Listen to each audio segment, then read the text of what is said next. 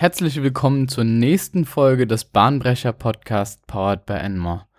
Heute schauen wir uns das Fuzzy Frontend an. Der Bahnbrecher Podcast hilft dir dabei, eingefahrene Denkbahnen zu verlassen. Wir geben dir ein Rüstzeug in Form von Techniken, Methoden und Theorien an die Hand, um bahnbrechende Ideen zu entwickeln und diese in Innovationen zu verwandeln. Dabei greifen wir zurück auf unsere Erfahrung als Beratungshaus und teilen dir mit, was sich in der Praxis wirklich bewährt. Heute schauen wir uns etwas detaillierter das Fuzzy Frontend an. Und hinsichtlich des Fuzzy Frontends werden wir erstmal eine Beschreibung durchführen und werden dann uns nochmal genauer betrachten, wie wir im Rahmen des Innovationsmanagements mit diesem Fuzzy Frontend umgehen können und dabei relativ spezifisch Methoden benennen und vorgehen, wie man dieses Fuzzy Frontend im Bereich der Innovation managen kann. Zuallererst, das Fuzzy Frontend ist die Anfangsphase eines jeden Innovationsprojektes. Fuzzy steht dafür für das Unscharfe, für das Verschwommene in Bezug auf dieses Projekt, dass man im Prinzip nicht genau vorausschauen kann, wo das Projekt endet und was letzten Endes das Produkt, das Ergebnis dieses Innovationsprojektes sein wird. Ein grober Rahmen sollte dennoch feststehen und da fängt auch bereits das Thema des Innovationsmanagements an. Also ein Aspekt, den wir im Fuzzy Frontend definieren sollten, ist das Ziel des Projektes zu beschreiben in einer Art und Weise, dass es nicht zu fern und zu unspezifisch ist, dass die Mitwirkenden am Projekt gar nicht wissen genau, woran sie arbeiten. Es soll aber auch nicht zu detailliert sein, um noch mögliche Veränderungen und Abweichungen von der Grundidee zulassen zu können. Als Innovationsmanagement hat man auch mehrere Möglichkeiten, mit diesem Fuzzy Frontend umzugehen. Ich werde mal beispielhaft einige beschreiben. Eine Möglichkeit ist relativ unstrukturiert dieses Fuzzy Frontend zu begehen und den Teilnehmenden erstmal eine Möglichkeit zu geben, sich dem Projekt anzunähern. Das bedeutet, den Mitarbeitern Freiheiten dahingehend zu geben, wie sie die Anfangsphase gestalten. Also nicht konkret Arbeits Pakete vorzugeben, die abgearbeitet werden müssen. Andererseits sagen allerdings auch viele Studien, dass ein strukturiertes Vorgehen, insbesondere in diesem Fuzzy Frontend, von Nutzen sein kann. Hierfür kann beispielsweise das Stage-Gate-Modell verwendet werden, bei dem unterschiedliche Arbeitsphasen beschrieben werden und nach jeder Arbeitsphase ein Gate vorhanden ist, bei dem das Ergebnis überprüft wird und erst wenn das Ergebnis ausreichend ist, wird, wird die nächste Arbeitsphase begonnen. Das ist also einmal der Aspekt hinsichtlich der Strukturiertheit und der Unstrukturiertheit des Fuzzy Frontends. Und dann gibt es noch die Möglichkeit, das Fuzzy Frontend als eher längere Planungsphase anzusehen. Also nehme ich mir vorab erstmal die Zeit und plane das Projekt ausführlich oder versuche ich schon relativ früh, obwohl ich noch relativ wenig weiß über das Produkt, mit dem Bau eines Prototypen oder eines Minimum Viable Products anzufangen und dann eher praktisch orientiert mir Wissen anzueignen. Je nachdem, welche Strategie ich anwende, hängt natürlich auch relativ stark davon ab, welches Innovationsvorhaben habe ich eigentlich und welche Personen sind in diesem Innovationsvorhaben involviert. Und genau das gilt es im Prinzip als erstes abzuhaken im Fuzzy Frontend. Die Frage danach, was ist eigentlich genau mein Innovationsvorhaben und welchen Neuigkeitsgrad weist das Innovationsvorhaben auf. Hierbei können wir uns die Ansoff-Matrix zunutze machen, bei der wir einerseits das Projekt hinsichtlich der Marktneuheit und der Marktungewissheit betrachten und andererseits hinsichtlich der Technologie, Ungewissheit und Neuheit das Projekt anordnen. Auch das Drei-Horizonte-Modell kann hierbei angewendet werden, um zu strukturieren, um was für eine Art von Innovation handelt es sich. Eher um eine inkrementelle oder eher um eine radikale disruptive Innovation. Je nachdem muss auch das Vorgehen angepasst werden. Je inkrementeller das Ganze ist, desto mehr kann man voraussichtlich auch vorhersehen und desto mehr kann man das Wissen, was bisher im Unternehmen vorhanden ist, auch bereits anwenden. Dahingehend lohnt sich also eher ein strukturierteres Vorgehen und ein geplanteres Vorgehen.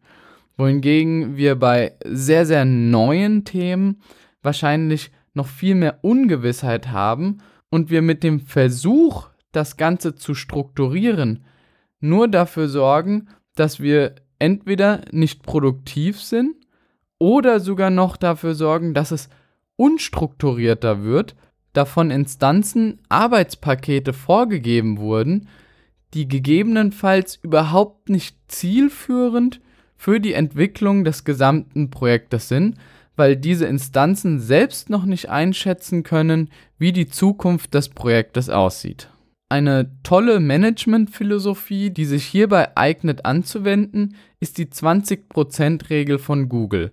Sie ist mittlerweile nicht mehr aktiv, weil sich darauf fokussiert wurde, die Innovationsarbeit in bestimmten Zeiten an kompakten Innovationstagen oder Innovationswochen durchzuführen und das nicht immer nebenher mitlaufen zu lassen, sondern den Fokus konkret auf das Thema Innovation zu legen. Dennoch kann es in einem Umfeld von einem Innovationsprojekt sinnvoll sein, diese 20% anzuwenden. Hierbei muss allerdings auch berücksichtigt werden, dass die Mitarbeiter eine gewisse intrinsische Motivation mitbringen, um zu gewährleisten, dass auch eine gewisse Produktivität in diesen 20 Prozent, in denen sie sich frei aussuchen können, an was sie hinsichtlich des Projektes arbeiten, ohne einen konkreten Arbeitsauftrag zu verfolgen. Man kann das Ganze allerdings auch ein bisschen kontrollieren, indem man den Mitarbeitern eine gewisse Rechenschaftspflicht auferlegt, in der sie kundtun müssen, was sie in ihren 20% freie Arbeitsbetätigung erarbeitet haben.